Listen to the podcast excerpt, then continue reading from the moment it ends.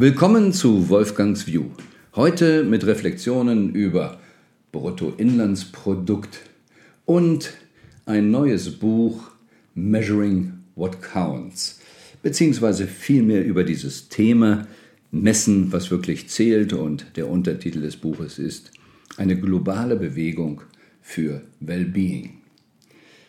Nun, ich habe dieses Buch bekommen oder den Hinweis zu diesem Buch von Herrn Maul, weil er seit langem weiß, dass mich das Thema Bruttoinlandsprodukt und was wir da messen sehr beschäftigt. In dieser westlichen Welt sind wir eh vom Fokus her, was wirklich zählt. Ähm, ich wollte mal sagen, vorsichtig gesagt, ein bisschen daneben. Aber Bruttoinlandsprodukt, wenn wir uns das anschauen, und wenn wir tiefer einsteigen, dann können wir richtig einen Schreck kriegen. Wo geht es hin? Was bedeutet Britta, dieses Bruttoinlandsprodukt? Früher sagte man Bruttosozialprodukt und ich äh, war dann schon etwas sarkastischer und sagte Bruttoasozialprodukt. Weil es geht ja dabei nur geschriebene Rechnungen zusammenzustellen. Also irgendwelchen Wert wird da wohl geschaffen und der wird an Rechnungen gemessen und nicht an der Qualität dessen, worum es geht. Also mehr Autounfälle, mehr Chemotherapie, mehr Notfallarzteinsätze und all so etwas erhöht das Bruttoinlandsprodukt. Und warum ist es für die Politiker so wichtig, dass es steigt? Tja, weil es eine Verabredung gibt, Maastricht, dass man idealerweise nur 60 Prozent des Bruttoinlandsprodukts als Schulden hat. Also gegen das Bruttoinlandsprodukt dürfen wir uns verschulden. Es ist schon ein bisschen schräg, sich gegen Autounfälle ähm, und Drogenkranke und äh, Raucherbeine und was es so alles gibt, das als Maßstab zu nehmen, wie weit wir uns verschulden. Nun, die Europäische Union ist noch einen Schritt weiter gegangen. 2015 im September haben sie ein Gesetz herausgebracht, das jetzt auch Illegales noch zum Bruttoinlandsprodukt zählt. Also zum Beispiel der Zigarettenschmuggel. Also je mehr geschmuggelt wird, je höher dadurch das Bruttoinlandsprodukt wird, desto mehr dürfen wir uns verschulden. Ja, und liebe Hörerinnen, lieber Hörer, stellen Sie sich vor, wir haben jetzt mehr kriminelle Leistungen, ist ja nicht nur Schmuggel, Prostitution, alles was Mögliche da ist. Und je mehr wir Kriminelles haben, desto mehr dürfen wir eben uns verschulden. Und das ist die Sicherheit für ihre Kinder und ihre Enkel in der Zukunft. Es ist pervers, aber es hat eine innere Logik. Denn worauf fokussieren die Politiker? Auf diese Einhaltung von irgendwie gemachten Verträgen.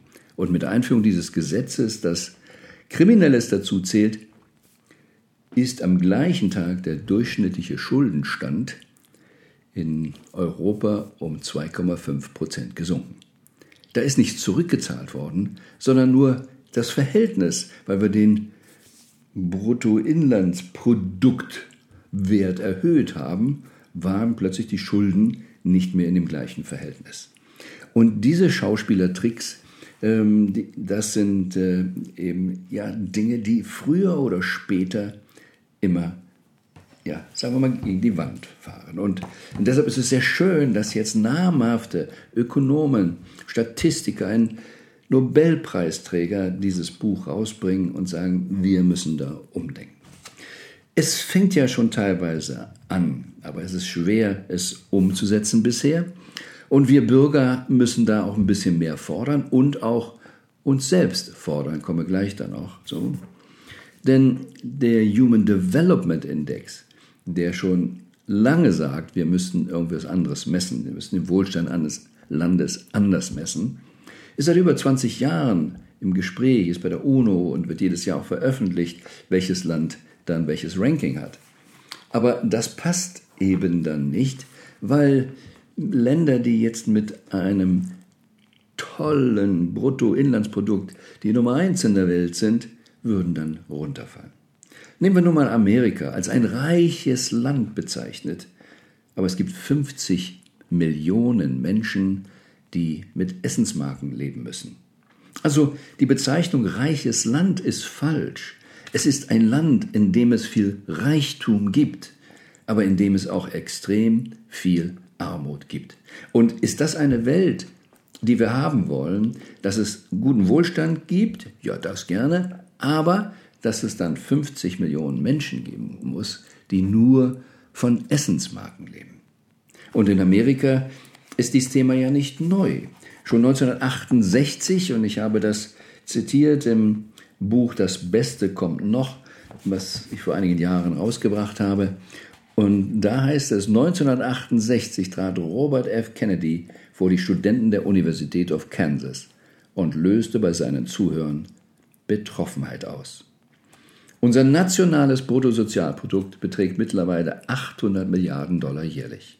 Doch dieses Bruttosozialprodukt erfasst Luftverschmutzung, und Zigarettenreklame und Rettungswagen, die auf unseren Highways die Folgen der Blutbäder beseitigen. Es rechnet Spezialschlösser für unsere Haustüren mit ein und die Gefängnisse für jene Leute, die sie aufbrechen. Es erfasst die Zerstörung der Mammutbäume und die Vernichtung unserer Naturwunder durch chaotische Zersiedlung. Doch das Bruttosozialprodukt berücksichtigt nicht die Gesundheit unserer Kinder, die Qualität ihrer Ausbildung oder die Freude beim Spielen. Es umfasst nicht die Schönheit unsere Dichtung oder die Stärke unserer Ehen, die Intelligenz unserer öffentlichen Debatten oder die Integrität unserer Staatsdiener. Es misst weder unseren Verstand noch unseren Mut, weder unsere Weisheit noch unsere Bildung, weder unser Mitgefühl noch die Hingabe an unser Land. Kurz, es misst alles, außer dem, was das Leben lebenswert macht. Und das bedeutet der Untertitel dieses Buches, Measuring What Counts, The Global Movement for Wellbeing. Es geht darum, dass wir bewusster werden, welche Welt wollen wir eigentlich wirklich, wirklich haben. Und doch nicht nur nach irgendwelchen Zahlen oder Geld orientiert. Und das gilt nicht nur jetzt für Regierungen, das gilt für Firmen, das gilt für uns als Individuum. Über viele Jahrzehnte habe ich nicht richtig gemessen, welche Werte für meinen Körper wichtig sind. Und wenn ich zum normalen Arzt ging und der seine klassische Blutuntersuchung machte, sagte alles fein. Ja, Sie liegen im Durchschnitt.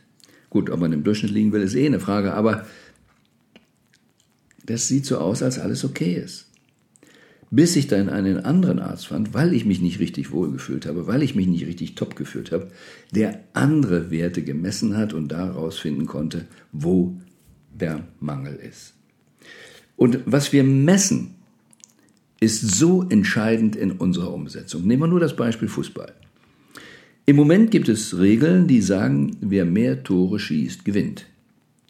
Wenn wir die Regeln ändern würden und sagen, wir wollen jetzt was anderes messen, zum Beispiel die Mannschaft gewinnt, die in den 90 Minuten die längste Zeit Ballbesitz hat, dann würden wir plötzlich keine Tore mehr schießen, weil das würde ja bedeuten, dem Gegner den Ball geben.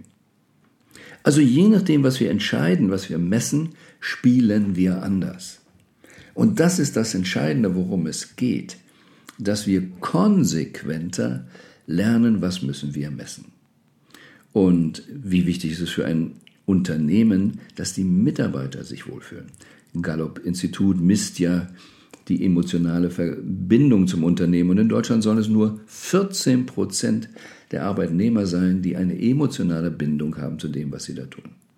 Der Rest, ja, muss Rechnung ja sowieso bezahlen und deshalb muss auch arbeiten gehen. Und 20 Prozent haben sogar schon innerlich gekündigt. Was das für Burnouts, Mobbings und andere gesundheitliche Probleme bedeutet, können wir leicht erahnen. Was wäre, wenn wir uns eine andere Welt vorstellen? Zum Beispiel in Richtung Bhutan, das Land, das sagt, ich messe den Wohlstand des Volkes daran, wie viele Menschen glücklich sind. Und tatsächlich gehen da Beamte rum und die haben einen Fragebogen und Messverfahren, um das zu werten. Wie wollen wir wirklich leben? Was verstehen wir unter Menschsein? Und jetzt kommt die künstliche Intelligenz und nimmt uns eh sehr viele Jobs weg, die wir eigentlich gar nicht mögen. Jetzt ist es Zeit, darüber nachzudenken, was wäre für uns ein Paradies auf Erden. Und ich glaube, dass wir dahin kommen und freue mich deshalb sehr über so ein Buch. Aber wir müssen konsequenter darin denken, was ist die Intention, worum geht es hier wirklich, wirklich. Und deshalb nochmal das Beispiel, bei dem ich wach wurde, als ich vor über 20 Jahren in Hamburg entdeckte, dass der Etat der Stadt 5 Millionen Bußgelder verplant hatte von falschem Parken, rote Ampel durchbrechen etc. Ist ja okay, dass man Bußgelder hat. Es ist okay, dass man eine Strafe bezahlt, wenn man was gemacht hat. Aber es ist nicht okay, wenn man eigentlich nicht das Verhalten ändern will, sondern das Geld im Etat haben will für was anderes. Und 2017 waren es schon 20 Millionen Euro. Und jetzt wird es für die Politiker immer schwerer. Wie komme ich aus diesem Dilemma raus? Ich habe mich so darauf eingestellt, diese 20 Millionen zu haben. Und sie sagen beim Antritt ähm, als Senator oder Minister, ich schwöre, Schaden vom Volk abzuwenden. Und dann brauchen sie noch Schädigung, brauchen sie noch das Fehlverhalten, fördern es. Denn sie wollen nur das Bußgeld, sie wollen nicht das Verhalten ändern. Und da müssen wir umdenken, was messen wir da? Wie kreativ können wir werden, als Politiker die 20 Millionen anders zu generieren, ohne irgendwo immer abzugreifen? Wir können kreativer sein. Und wenn wir die Bußgelder einnehmen, könnten wir sie sinnvoller vielleicht Verkehrsopfern geben, also wo Unfälle waren, wo jemand zu Schaden gekommen ist.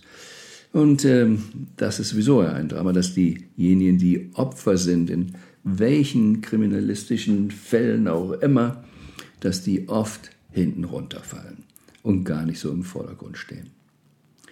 Und das ist wichtig für uns. Was messe ich an mir? Wie glücklich, wie gesund ich bin? Ist das etwas, was ich wöchentlich prüfe? Ist es im Unternehmen ganz wichtig, wirklich zu messen, wie sind die Beziehungen der Mitarbeiter untereinander, wie wohl fühlen die sich, welche Auswirkungen hat das auf die Familien der Mitarbeiter, welche Beziehungen haben wir zu Kunden, wie gut, wie stark sind die? Oder riskieren wir alles auszuquetschen, nur damit irgendeine Zahl in der Bilanz besser wird? Aber das ist immer Fehlleitung. 20, äh, die, 2008, als wir diese sogenannte Finanzkrise hatten, haben wir eigentlich keine Finanzkrise, sondern wir hatten eine Wertekrise. Boni spielten eine Rolle. Falsches Messen, äh, damit man betrügen kann, spielte eine Rolle. Es ist eigentlich keine Finanzkrise. Wenn der Bauer Fehler macht, dann hat er keine Erntekrise, sondern er hat eine Krise, weil er nicht richtig sein Feld bestellt hat. Und das gilt es auseinanderzuhalten. Und deshalb ist es so wichtig und deshalb die Reflexion hier dieses Wochenende. Denkt mal drüber nach. Was macht es Sinn, für euch persönlich zu messen? Für das Unternehmen, in dem ihr seid. Also, was ist es? Wofür wollt ihr wirklich eure Lebenszeit tauschen? Das ist das Wertvollste, diese Lebenszeit. Wie messe ich, wie sinnvoll ich meine Lebenszeit eingesetzt habe? Und ich wünsche euch alle ein wunderbares, tolles Leben und schließe gerne mit dem Buchtitel von mir, aus dem ich zitiert habe mit Kennedy.